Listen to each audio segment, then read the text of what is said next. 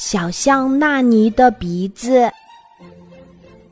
说来奇怪，小象纳尼的长鼻子会孵蛋呢。有一天，纳尼走到一棵大树底下，忽然一阵大风把树上的一个鸟窝刮破了，掉下来三个鸟蛋。纳尼赶快全接住了。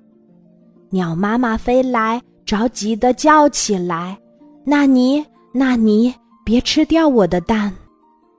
纳尼笑着说：“我不会吃的，你快把窝修好，我把你的蛋送回窝里。”鸟妈妈飞上树，看看鸟窝被大风刮破了一个洞，就连忙飞去衔来细树枝和草叶。把鸟窝补好了，纳尼竖起了长鼻子，砰砰砰，从里面喷射出三只小鸟，一只只落进了鸟窝里。想不到他还是个很棒的投篮手呢。三只小鸟欢快地叫着，鸟妈妈又惊又喜。朝着小象纳尼说：“纳尼，谢谢你帮我孵出了孩子。”纳尼也觉得很奇怪，他想：“我的鼻子还会孵蛋呀？哦，大概是我的鼻子里很暖和，才孵出了小鸟吧。”这件事很快就传开了。后来。有一天，狐狸太太好不容易在鸡窝里偷到了一个鸡蛋。他听说小象纳尼的长鼻子会孵蛋，就抱着鸡蛋兴冲冲地找来了。纳尼，请你也帮我孵一下蛋好吗？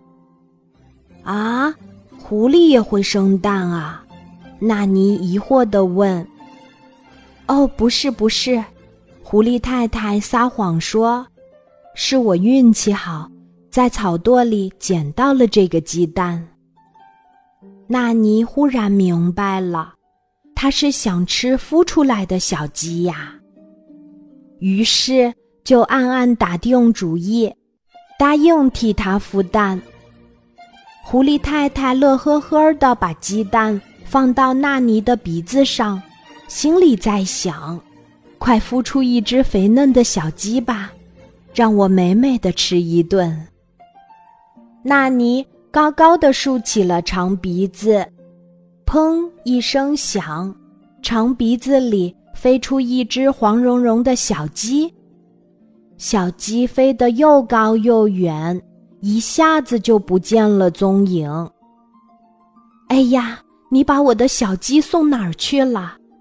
狐狸太太着急地问：“纳尼笑着回答说：‘小鸡是去找鸡妈妈了，你快到鸡窝里去看看吧。’”说完，他甩着长鼻子走了。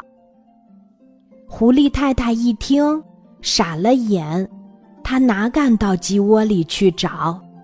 为了偷这个鸡蛋，他差点儿被铁夹子夹断了腿呢。